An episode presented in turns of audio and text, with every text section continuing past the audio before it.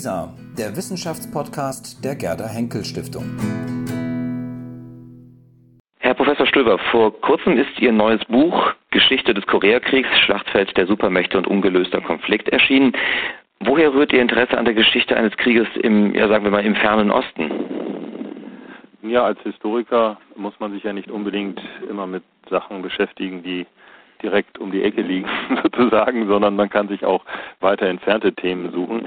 Aber diesen Fall haben Sie natürlich recht, das hat ein spezielles Interesse auch für Europäer und auch für europäische Historiker natürlich. Es ist ein globales Thema geworden, schon damals ein globales Thema geworden. Der Koreakrieg ist eben ein Krieg, der enorme Wirkungen entfaltet hat, insbesondere auch für Mitteleuropa. Man denke nur an die sogenannte Wiederaufrüstung, man denke an die Atomrüstung, man denke aber auch an die Bedrohungsszenarien in der Mitte Europas. Deutschland ist ja sozusagen immer das zweite Beispiel gewesen, also ein Parallelfall, als Parallelfall angesehen worden, obwohl es natürlich kein Parallelfall direkt war, aber es ist als Parallelfall damals angesehen worden. Und die Furcht, dass es zu einem Krieg in Mitteleuropa kommt, war damals weit verbreitet, auch wenn das nicht so begründet gewesen ist im Nachhinein. Aber wenn es passiert wäre, wäre es natürlich eine enorme Katastrophe geworden. Und der Koreakrieg ist eben eine enorme Katastrophe für das Land geworden und für die Menschen geworden. Und das hält eben bis heute an. Zum Zweiten ist in diesem Koreakriegskontext sind eine ganze Reihe von Neuigkeiten aufgetaucht, erst in den letzten Jahren, und zwar seit die Militärdiktatur in Korea, in Südkorea überwunden worden ist. Das war Ende der 80er Jahre. Und seitdem sind ganz neue Themen interessant geworden die wir nach und nach erst sozusagen mitbekommen haben und die ältere Literatur des Koreakriegs nimmt die noch gar nicht auf. Und insofern ist das für einen Historiker, der sich für die Geschichte des Kalten Krieges interessiert und so weiter, ist das ein geradezu eine Fundgrube, was jetzt Neues entdeckt worden ist. Sie haben schon den Kalten Krieg erwähnt. Tatsächlich spielt sich der Koreakrieg auf zwei Ebenen ab. Einmal die zwischenstaatliche Nordkorea, Südkorea und dann natürlich eingewoben in die internationale Lage innerhalb des Kalten Krieges. Welche Ebene interessiert Sie in Ihrem Buch mehr? Welche steht da im Vordergrund?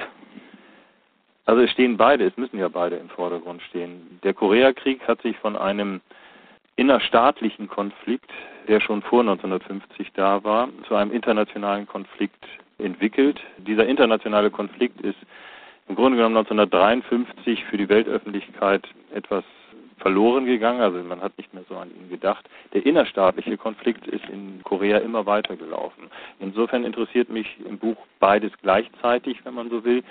Was für uns Historiker, also auch im Besten neu ist, ist eben die neuen Forschungen, wenn man so will, über den Bürgerkrieg zwischen den beiden Staaten, also während des Koreakrieges, über den man vorher relativ wenig gewusst hat. Also es ist ein unglaubliches Massaker gewesen in verschiedenen Gebieten Koreas mit ungefähr, ja, man kann es gar nicht genau sagen, aber insgesamt sind wahrscheinlich Hunderttausende in diesen Massakern gestorben. Genauere Zahlen weiß man nicht. Und die koreanischen Behörden, aber insbesondere die zivilgesellschaftlichen Organisationen, die sich nach 1990 entwickelt haben, haben begonnen, die Gräber zu öffnen und nachzuschauen, was ist eigentlich passiert in dieser Zeit.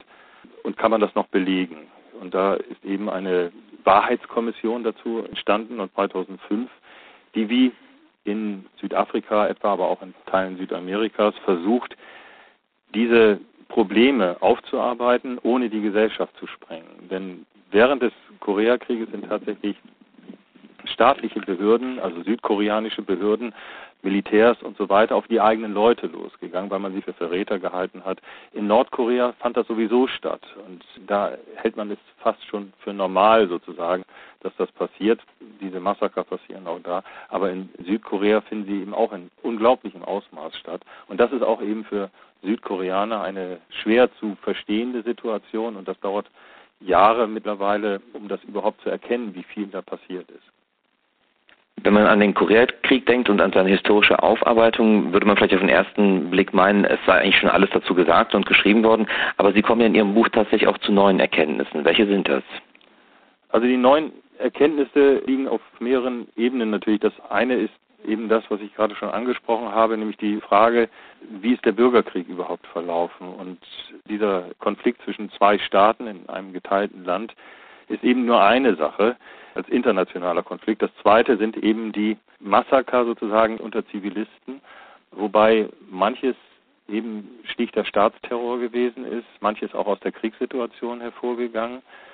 Und das ist eben eine Sache, die wir lange Zeit übersehen haben, muss man sagen. Und das haben wir auch lange Zeit gar nicht so wahrgenommen. Und die ältere Literatur über den Koreakrieg sagte auch sehr wenig zu.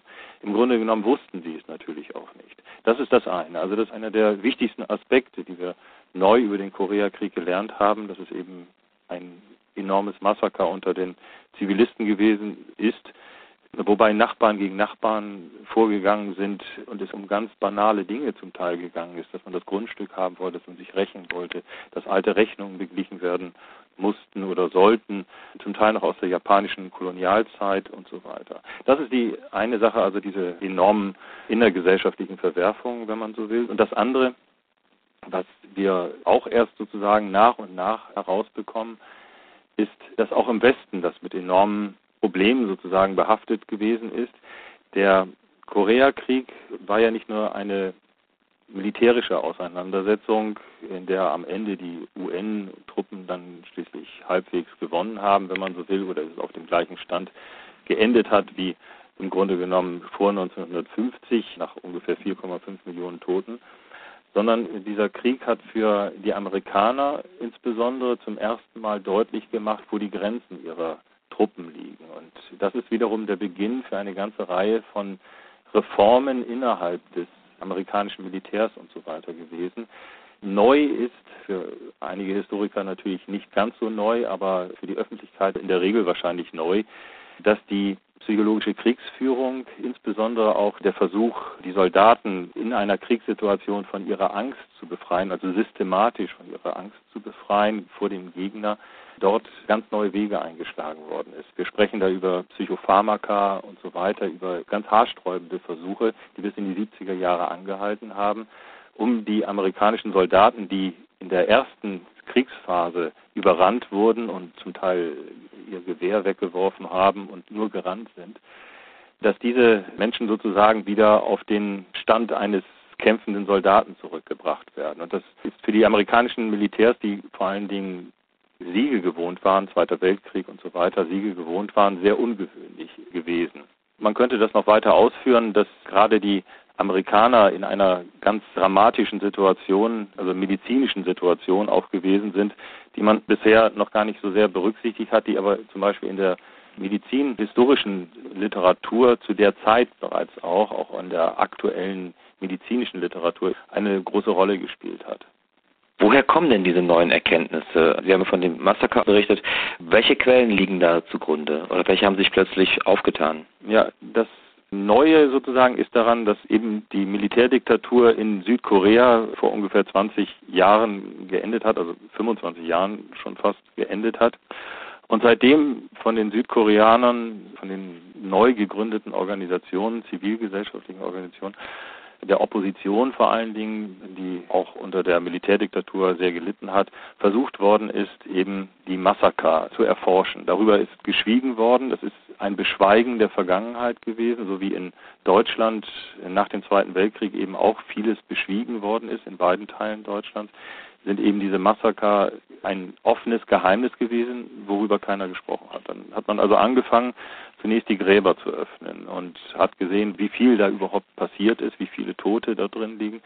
Und der nächste Schritt war eben gewesen, dass man eine Wahrheitskommission gegründet hat, 2005, die das systematisch versucht. Und das sind die neuen Quellen. Die südkoreanischen Kollegen veröffentlichen relativ viel dazu. Wir machen auch Konferenzen mit den südkoreanischen Kollegen seit vielen Jahren, zum Teil in Deutschland, also in Potsdam zum Beispiel, aber eben auch in Seoul, wo man sich dann trifft und darüber auch sich austauscht. Im Übrigen haben wir sehr viele Kontakte auch zu weiteren Forschern, die zu Korea eben arbeiten, auch in Deutschland zum Beispiel. Und daher kommen eben die neuen Erkenntnisse und sie setzen sich sozusagen immer weiter fort. Das betrifft im Übrigen nicht nur Massaker, sondern es betrifft auch die Nachkriegszeit des Koreakrieges, die für Südkorea noch längst nicht vollständig erforscht ist.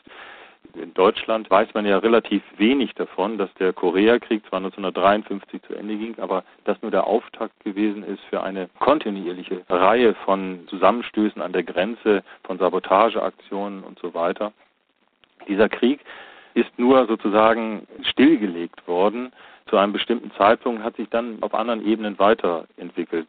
In den USA beispielsweise, in Südkorea auch, spricht man vom Zweiten Koreakrieg, der seit den 1960er Jahren sehr gravierend verlaufen ist. Man kann aber aus der heutigen Sicht auch von einem dritten, vierten oder fünften Koreakrieg sprechen oder eben von einem fortgesetzten Koreakrieg, der bis 2013 jetzt also sich fortsetzt. Und deswegen ist es auch keine große Überraschung, dass wir im Augenblick mit dem neuen Machthaber in Nordkorea die gleichen Erfahrungen machen wie die Generationen davor mit seinen Vorgängern. Nicht? Also Südkorea ist nicht besonders aufgeregt, die südkoreanische Bevölkerung ist nicht besonders aufgeregt, weil das sozusagen der Normalzustand gewesen ist, im Grunde genommen seit 60 Jahren. Denkt man an die Geschichte der zwei koreanischen Staaten, denkt man natürlich unweigerlich auch an die deutsche Zweistaatlichkeit nach 1945. Bringt diese spezielle deutsche Erfahrung, die Sie als Historiker mitbringen, nochmal einen ganz anderen Blick auf den Koreakrieg und auch auf die Nachkriegszeit des Koreakrieges? Nun ja, wir können sozusagen einschätzen, was passiert wäre, wenn wirklich ein Krieg in Mitteleuropa passiert wäre. Was es da an Problemen und vielleicht auch Massakern, wer weiß das schon, gegeben hätte. In Mitteleuropa wäre der Krieg wahrscheinlich atomar verlaufen. Das ist eben der große Unterschied. Im Koreakrieg ist der 1951 im Grunde genommen mit der Absetzung MacArthurs, des Oberbefehlshabers damals, entschieden worden, dass man auf keinen Fall einen Nuklearkrieg in der dritten Welt führen will. Und Südkorea gehörte natürlich zur dritten Welt damals, zu den Entwicklungsländern. Falscher Krieg am falschen Ort, zur falschen Zeit gegen den falschen Gegner. Das war der Satz, den das Vereinigte Oberkommando in den USA damals sozusagen publiziert hat. Also nicht sinnvoll, einen Nuklearkrieg in der dritten Welt zu führen. In den Zentren des Kalten Krieges wäre das so gewesen. Da wäre es zwangsläufig darauf hinausgelaufen, dass es einen Nuklearkrieg gegeben hätte. Also da ist der Blick des deutschen Historikers auf beide Teile sozusagen gerichtet. Im Übrigen ist natürlich für die Südkoreaner jetzt wiederum insbesondere interessant, ist Deutschland ein Vorbild für die Wiedervereinigung gewesen? Oder kann es sein, dass Deutschland ein Vorbild für die Wiedervereinigung ist? Das ist die große Diskussion bei vielen Konferenzen auch gewesen. Für Südkorea ist 1989 der Mauerfall und so weiter der Beweis gewesen, dass man die beiden deutschen Staaten als Vorbild für die Wiedervereinigungswünsche auch sehen könnte und sehen muss vielleicht. Für Nordkorea wiederum ist der Mauerfall 1989 der Beweis gewesen, dass es keinesfalls zu einer ähnlichen Entwicklung kommen darf wie in Mitteleuropa, in Deutschland. Also dass es beispielsweise keinesfalls eine Entspannungspolitik à la KSZE oder à la deutsch-deutscher Verhandlungen und so weiter geben dürfe.